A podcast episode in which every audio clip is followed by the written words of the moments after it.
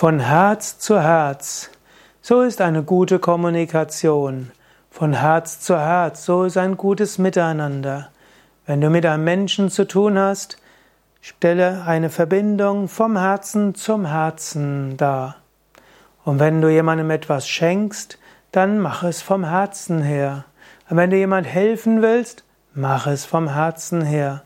Und wenn es irgendwo Konflikte gab, versuche die Herz-zu-Herz-Verbindung herzustellen und dann wird es dir leichter fallen, wieder in Frieden zu leben.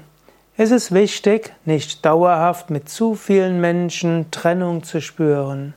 Von Herz zu Herz wollen wir verbunden sein und mit Freude und Liebe das Leben gestalten.